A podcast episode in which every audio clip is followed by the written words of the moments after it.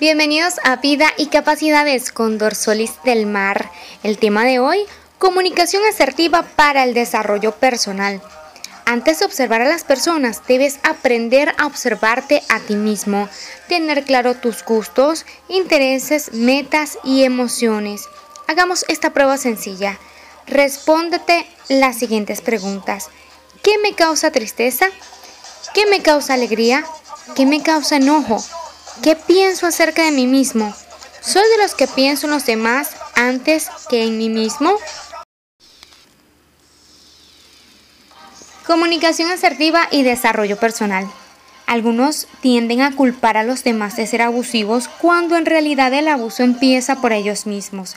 Si eres de los que teme a ser rechazado, si tienes temor a ser egoísta o simplemente a defender tus derechos, entonces eres blanco fácil de personas abusivas. Eso te hace pasivo, te hace débil y tu comunicación así lo indicará siempre. Otros del polo contrario son totalmente agresivos. Aprovechan cada oportunidad para sacar provecho sin importar a quién se lleven por delante. Pueden mentir, estafar y hacer de la suya sin miedo a nada. La astucia o la maldad los define fácilmente. No controlan sus emociones, pues son capaces de agredir a una persona de forma psicológica, verbal, física o de otra forma. En el punto medio están los que son asertivos, no son ni agresivos ni pasivos. Hacen valer sus derechos sin vulnerar los derechos de las demás personas. Estos son difíciles de encontrar. Me atrevería a decir que en Venezuela reina la pasividad y que esta nueva generación no tiene idea cómo defenderse. Les arropa el temor y les falta estrategia. Sin embargo, para ti que estás dispuesto a aprender algo nuevo hoy, seguro estoy de que podrás multiplicar sabiamente este contenido de valor original del Centro Vida y Capacidades Torsolis Kumare. Dividiré este foro Comunicación Asertiva para el Desarrollo Personal en cinco puntos. El número uno, Comunicación y Programación Neurolingüística. El número dos, Comunicación e Inteligencias Múltiples. Número tres, Comunicación y dignidad humana. Punto número 4. Comunicación en la familia, los amigos y el trabajo. Y punto número 5. Comunicación para un impacto social. Comunicación y programación neurolingüística. Existen diferentes formas de comunicarse, escrita, verbal o a través de los gestos. Hoy es común notar que se mantiene mayor atención a un video donde está presente el texto y la imagen con un audio claro.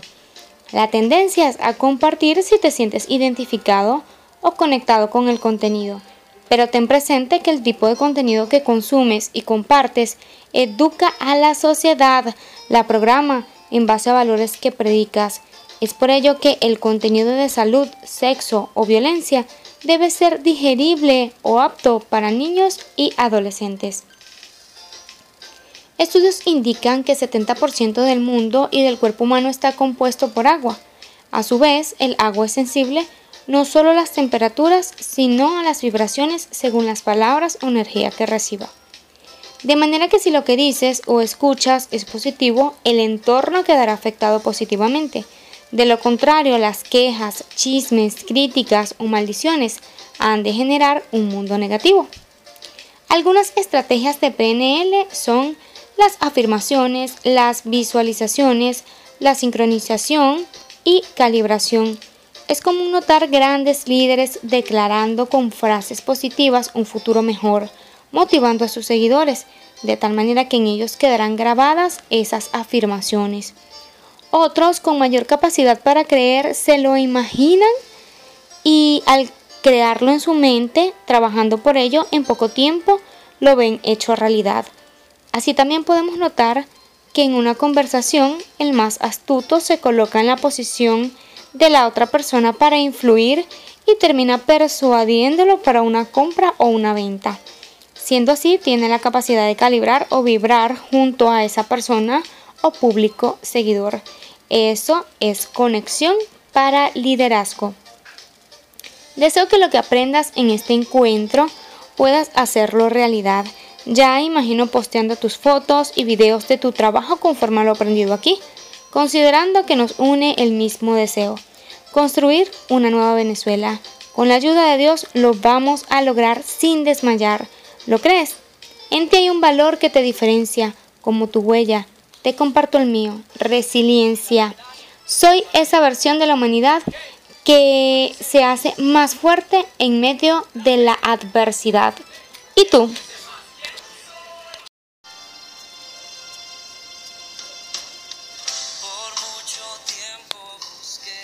Comunicación e inteligencias múltiples. El lenguaje y el pensamiento están íntimamente asociados. Esa misma relación entre la gallina y el huevo. No para pensar quién fue primero, sino que evidentemente hablas lo que piensas. Para evaluar a una persona comenzamos observando su comportamiento y el lenguaje es fundamental. Aunque los gestos transmiten más que las palabras, siempre estaremos atentos a cómo piensa la persona y eso lo indica no solo sus palabras, sino también sus hechos. 55% lenguaje corporal, 38% tono de voz y el resto, que es el 7%, su palabra. La actitud es el resultado de los sentimientos y pensamientos ante una circunstancia específica. Si hay contradicción, hay problemas. Según Gartner Hardware, existen siete tipos de inteligencias. La intrapersonal, que se refiere a la relación con usted mismo. La interpersonal, que se refiere a la relación con los demás. La inteligencia verbal, la inteligencia espacial, la inteligencia musical, la inteligencia corporal y la inteligencia para las matemáticas. Podemos desarrollar otras como por ejemplo la inteligencia emocional, entre otras. Sin embargo, no es secreto que el currículo básico nacional se basa en tres raíces o algo así, enfocándose en tres personajes de la historia que con todo el respeto no aportan nada al desarrollo, por lo menos de las inteligencias aquí ya mencionadas. Lo curioso es que al parecer a nadie le interesa que la educación se relacione con la inteligencia, porque el conocimiento es poder. Digo yo, ¿será por eso? No lo sé, quizás pensarlo sea promover intolerancia o algo peor. Lo cierto es que el inteligente no se rinde, el inteligente investiga y aplica nuevas estrategias para la acción hasta lograr sus metas. ¿Te gustaría que tus hijos puedan recibir una educación de calidad en base al desarrollo de las inteligencias múltiples. Comunicación y dignidad humana. Dignidad está relacionado con merecedor. Hay una diferencia abismal entre lo que básicamente necesitas y lo que mereces. Entonces hay una línea delgada entre conformarse y resignarse, entre agradecer y merecer. Aquí hay que cuestionarse a sí mismos, pues solemos equivocarnos con frecuencia. Todavía no comprendo por qué una persona invierte más de 10 años en educación inicial, primaria y básica para terminar buscando un trabajo sin aspirar una carrera universitaria. Considerando con respeto a los que no tienen aspiraciones en la vida, pues han sido víctimas de abusos y fueron educados para recibir y no para dar, para pedir, esperar o mendigar. Ya me puse agresiva, pues está claro que hay un entorno de riesgo que apaga los sueños de los niños cuando desean ser médicos, docentes o policías. No sabemos cuáles de los tres sueldos son más deprimentes. He trabajado en diferentes niveles y modalidades de educación durante 19 años de mi vida y a medida que pasa el tiempo pude notar que a nadie le importa la dignidad humana. Se concentran en las necesidades y no en los derechos universales o sociales. Los hechos opacan los más conmovedores discursos que se ven hoy en una sociedad que sigue centrando su atención en el consumo de productos y no en el verdadero desarrollo de una nación que comienza por el desarrollo personal. Aquí el hogar es el corazón del ciudadano, con sus relaciones afectivas, tiempo de calidad y aceptación de los familiares. Si es en casa, el trato es indignante. Buscarás en la calle lo que en casa no hay. pero el remedio resulta peor que la enfermedad, pues las relaciones son recíprocas y nadie da lo que no tiene. Sencillamente cuando un niño no recibe afecto de su familia o no se relaciona eh, afectivamente de una manera sana, está herido, está vacío, dolido, posiblemente deprimido, dolor que acumula el orgullo que le impide perdonar llenando su vida de amargura.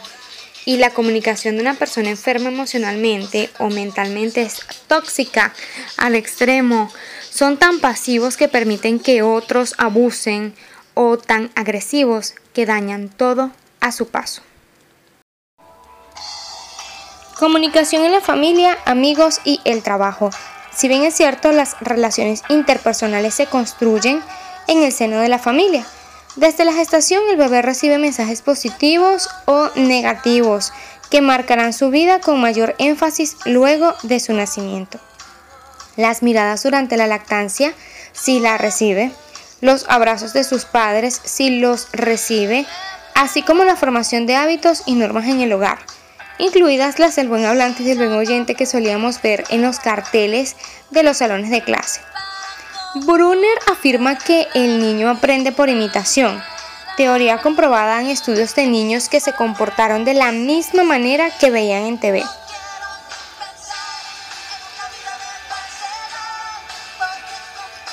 Hoy las pantallas con acceso a Internet Ofrece innumerables maneras de comportarse y de comunicarse que fácilmente puede sustituir lo que se aprendió en el hogar y en la escuela.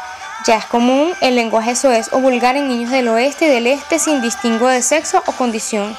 Moldean comportamientos de hipersexualidad sin respetar la etapa evolutiva que viven. Una vestimenta sexy, maquillaje, aparatos electrónicos que los hacen sentir que son mayores y se sienten más aceptados socialmente desear fumar o tomar, bailes de adultos como el perreo y esas culturas dicen más de una familia que mil palabras, abriendo ventanas a la prostitución, al consumo de drogas, al embarazo temprano, a la trata de blancas, entre otras como por ejemplo el tráfico de órganos. Continuando con la comunicación en la familia, eh, con los amigos y a nivel laboral, es importante que se desarrollen habilidades sociales en estos tres ámbitos, como lo es el autoconcepto, el autoconocimiento, autoestima, proyecto de vida, asertividad, toma de decisiones, resolución de conflictos, relaciones interpersonales y manejo de presión de grupo, son necesarias para aprender en el seno de la familia, en la comunidad y por supuesto en la sociedad y así establecer relaciones de amistad sanas. Si bien es cierto, un niño puede consumir alcohol u otras drogas dada la presión para pertenecer a un grupo de amigos, o una jovencita puede aceptar traicionar su dignidad como mujer para ser aceptada. De manera que en las relaciones de amistad, el valor inquebrantable es la libertad, donde nadie obliga nadie a decir o hacer algo, este es un aprendizaje que aún como adultos vivimos día a día con personas que pueden ser una influencia más negativa que positiva. Para ello recomiendo mantener límites claros, no solamente con la familia, sino también con los amigos, consciente de que tus pensamientos y libertades son inviolables, inquebrantables, innegociables en ocasiones tratan de imponerte sus creencias, ideologías, costumbres y eso atenta a tu condición humana. Si este es tu caso, es hora de marcar un precedente, guardar distancias y poner límites. Las más vulnerables son las mujeres. Es común que se les asigne la tarea de mm, cuidar hermanitos o sobrinitos, que se les sature de actividades domésticas por ser mujeres y los varones van creciendo con un concepto erróneo de superioridad que pudiese generar o formar un maltratador en potencia. La microviolencia, el micromachismo se gestan en el hogar y es esa misma persona que mediante la comunicación asertiva debe poner límites y darse a respetar conforme a sus derechos universales y nacionales. Ahora bien, en el plano laboral es común notar que algunos extranjeros en tierra venezolana explotan a sus trabajadores con salarios que aunque estén por encima del legal, no les permite cubrir sus necesidades. Aunado a insultos, gritos que estos pueden recibir sin derecho a responder una palabra, pues sería indicativo de quedar desempleados de inmediato. Sin embargo, eso casi nadie lo denuncia Pocos lo reclaman con un respiro de dignidad y se retiran. Creo que hay situaciones que se pueden evitar si desde el primer momento eh, al ingresar a un empleo la persona solicita las normas de convivencia o las propone, estaría preveniendo posibles abusos laborales con jefes o con compañeros. Finalmente, fuera de nuestras fronteras la xenofobia hace de las suyas y la asertividad no es funcional. Sin embargo, todo va a depender del ambiente organizacional de la empresa, pues los derechos humanos son y serán universales. Lo ideal es aprenderla en el hogar y en la escuela para que cada persona pueda comunicarse dignamente sin ninguna imposición de pensamiento que atente contra sus libertades, sentimientos o la humanidad en sí misma válida en países verdaderamente democráticos donde la ideología no es impuesta en las políticas educativas de Estado. En cuanto a religión, no hay mucho que hacer cuando la manipulación con la culpa y el miedo hacen de las suyas de forma silenciosa, violentando los pensamientos de mujeres que tienen que someterse y soportar diferentes clases de abuso en su contra por parte de sus propios maridos y líderes religiosos por el hecho de ser mujer. Con respecto a este, creo que hay mucho que hacer como sociedad en cuanto a dignidad humana se refiere. Tenemos tarea.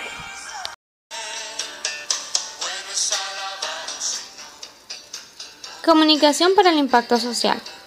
Todavía no entiendo cómo es que hablando tanto del pasado terminan convenciendo a tanta gente. ¿Qué tal si lo hacemos comprendiendo el presente? Asumiendo que el cáncer de la sociedad está en el hogar, donde las mujeres son las más vulnerables, que hayan diferentes tipos de abuso por miedo a ser egoístas o a ser vistas como malas, niños abusados que tienen que cuidar de sus hermanos y hasta dejar de estudiar para trabajar o prostituirse para proveer para una medicina. ¿Por qué no terminamos de visibilizar a ese niño que crece sin entender la migración la infidelidad, la ruptura familiar y crece herido, sin sueños, sin metas. Y el que tiene eh, alguna meta, decepcionado se va. El que está enojado perdona y pone la otra mejilla, pero el decepcionado se retira en silencio y no se expone nuevamente. Hay enojados que son personas que no se arriesgan a ser utilizadas nuevamente sino que remontan como el águila y pacientemente planean una nueva estrategia de supervivencia y bienestar.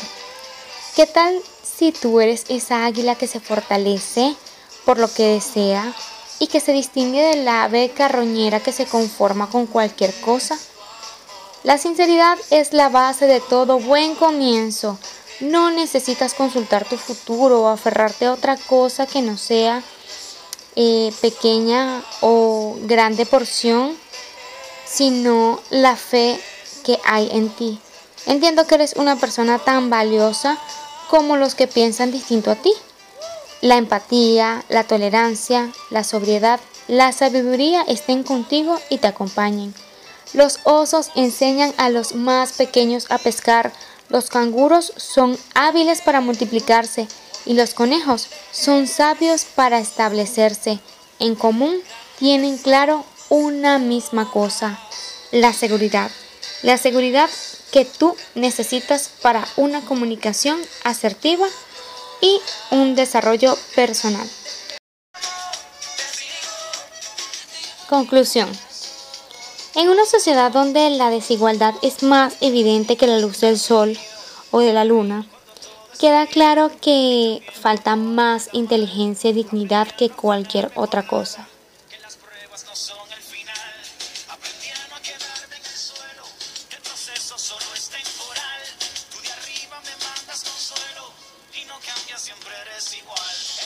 La multitud está enferma, herida, engañada, decepcionada, no creen ni siquiera en ellos mismos. Y así, ¿quién levanta una nación? Un árbol no hace montañas. Es por eso que la fuerza de la unidad es la única estrategia posible. Recuerda que sin desarrollo personal no habrá desarrollo de la nación. La diferencia entre hogares sanos y economía estable es abismal. Una requiere de otra pues bajarían los niveles de consumo, prostitución, delincuencia, que traen consigo toda la miseria que arrastra una mm, deplorable administración, sea de un hogar o de un organismo. Ni miento ni ofendo. Y si duele es porque acerto. Soy Dorsolis Kumare y tú eres vida y capacidades.